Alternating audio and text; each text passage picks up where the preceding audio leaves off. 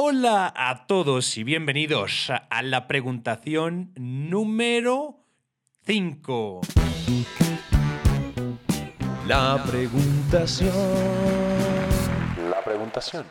Colega, colega Dan, colega y amigo y soon to be a father, Daniel Macías. ¿Qué pedal? ¿Cómo vamos? Welcome. Aunque de pronto cuando, cuando salga este episodio ya eres papá, ¿no? Espero, espero que esa es, esa es la idea. Espero. Esa es la Ese es idea. el concepto. Ese es el plan. Ese es el plan. Sí. Bueno, tenemos eh, preguntación número 5. Esta es la última del año. Entonces, como que se merecen todos un aplauso. Llegamos hasta aquí. ¡Uh! y que se ha acabado esto. Ea, ea. Ea, ea. Ahora sí. Se ha acabado. Se ha acabado. Vamos a, vamos a ver entonces, acuérdense en la preguntación, este formato, si están llegando a esta, ustedes nos mandan a través del link que está en la descripción, nos mandan sus preguntas y nosotros las vamos respondiendo en la parrilla de la preguntación de aquí al infinito y más allá.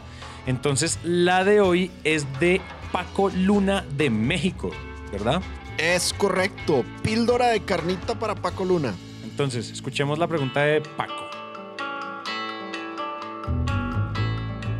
Hola, ¿qué tal? Soy Paco Luna.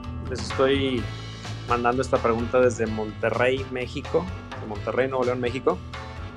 Muchos saludos, Santi y Dan, y muchas gracias por esta dinámica. Yo me dedico al diseño e instalación de stands para exposiciones. Y mi pregunta es la siguiente. ¿Qué le recomendarían a una persona que trabaja en el área comercial de una empresa y que tiene que participar en el stand que su empresa está montando dentro de una exposición?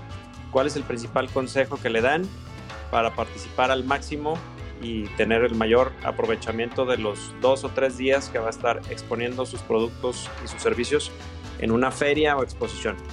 Gracias, saludos a ambos.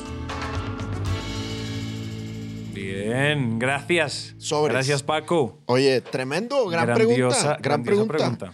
Oye, yo te quiero presumir algo, Benjamín Eloy, antes de, contestar. Y es que Paco me invitó a grabar un episodio en su podcast que se llama Mundo Expo. Y, y a ver si Mike nos ayuda poniendo el link para que escuchen el episodio completo donde hablamos de, de mis experiencias en Expo y cómo hay expos que me han cambiado la vida. Por cierto, ¿ya viste el pin que traigo? Ajá, ajá, exacto. Eso no fue una expo, pero eso, es- eso fue un festival. Sí, sí. Es correcto. Gran, Grandioso gran pin. pin que me regaló Santi. Pero bueno, entonces, eh, escuchen ese episodio que está, que está chévere. Y además, ve lo que me regaló, güey. Me regaló un mezcal. Guau. No, no, no sé, los que están en, en tu tubo, a ver si lo alcanzan a ver. Lo que pasa es que se pone, se pone medio borroso. Pero dice aquí, embotellado para Dan Macías, güey. Vato. Paco sí que ¿Tipo? sabe. ¿Ve? No. ¿qué es Entonces, güey, eso? pues, ¿cómo no le vamos a contestar su No, pregunta? no, no, no, no. Qué celos, Paco. Estoy esperando mi mezcal, Paco. By the way, ¿no? Bye. Se me cuidan. Me dejaron sin mezcal. ¿Qué falta? Esto de preferencias me tiene. Ser el hijo menor de, esta, de este show ya no me gustó. Ay. Oye. Claro, claro. La verdad es que tenía que hacer algo para superar el amor de Pía Sí, por ti. sí. Oye, eh, bueno, entonces, a ver, eh, aviéntate, aviéntate tú el, el- el tip, el tip. Yo tengo unos, pero tú aviéntate uno. Yo tengo un tip porque voy a dejar que toda la carnita la, la entregues tú. La mía, es, la mía es muy sencilla. Yo creo que en, la- en las expos eh, y en nuestra experiencia, cuando nos ha funcionado y cuando no nos ha funcionado, nos hemos dado cuenta que cuando funciona siempre se repite lo mismo. Y la primera es ir en duplas. Creo que ir en duplas es importantísimo para que uno de esos dos, para que una de las dos personas que está vendiendo en el stand o en el espacio que les dieron en la expo pueda escaparse. Entonces tenemos alguien que cuida al fuerte y tenemos un y tenemos un ninja, un infiltrado, un escapista que sale a infiltrarse a espacios VIP. El consejo particular es, en esta dupla uno de los dos se va a quedar, ¿verdad? Y el otro va a tener un pase VIP y usualmente en las expos, en las ferias y en los eventos hay diferentes tipos de boletas. La gracia es que uno de las una de esas boletas ustedes tengan acceso VIP a el desayuno de VIP, al desayuno VIP, al área, al lounge de networking de VIP, a la fiesta post evento de la, de la feria. Y en esos espacios es mucho más sencillo eh, crear o empezar a generar relaciones o conocer gente eh, relevante para el negocio porque no los están viendo ustedes como el modelo parado presentando en el stand, sino que ustedes de una vez se elevan en estatus de negocio. El gran reto que tenemos los vendedores cuando estamos en Expo es que estar detrás del stand nos resta mucha, mucho estatus de negocio por un tema cultural, por un tema social, por cualquier tema, siempre se ve como los vendedores, o sea, caemos en el paradigma total de vendedores medio, medio de esos que que, estar aquí, por favor, pase, pásele, pásele, pásele, siga, siga, pásele, pruébelo sin compromiso.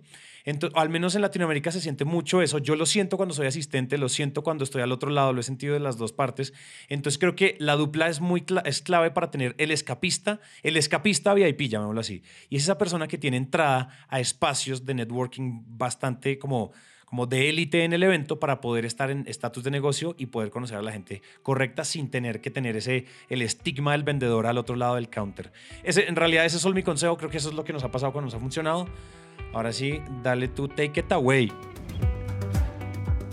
Me gusta, me gusta. Gran, gran tip. Y ese de, de, ir por lo menos en pareja creo que es bien importante y se relaciona con uno que voy a decir. Pero bueno, ahí van tres, tres, tres al grano actitud, técnica y comportamiento, o sea, triángulo del éxito, pues. Entonces, en actitud, ¿qué les diría en actitud? Vas por el largo plazo, no por el corto plazo. Mi sugerencia es, quítate la presión de que tienes que vender en la feria. La feria no deja de ser un evento de networking.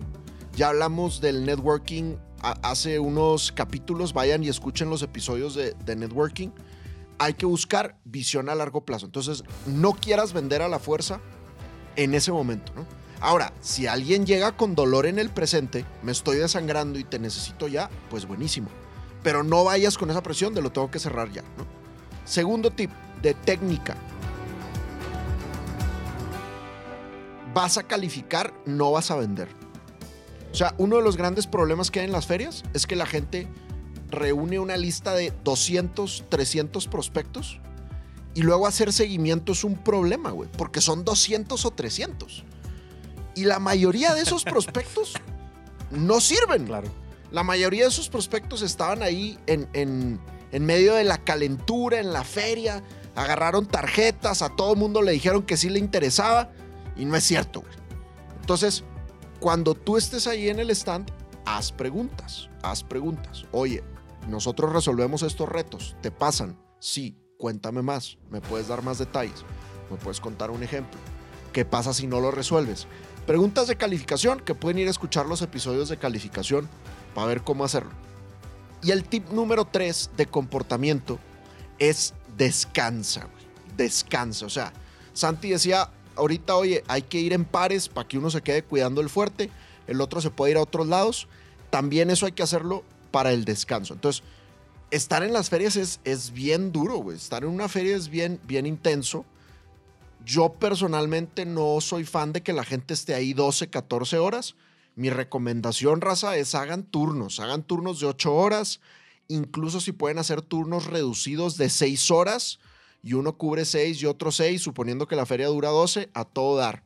Y cada hora descansa 10 minutos. O sea, cada hora desconéctate si tienes el vicio de fumar, vete por un cigarrito, si no, vete por un café, si no, sal a caminar, a agarrar sol, si no, eh, manda memes, güey, lo que sea, pero desconéctate 10 minutos por hora porque requieres mucha energía.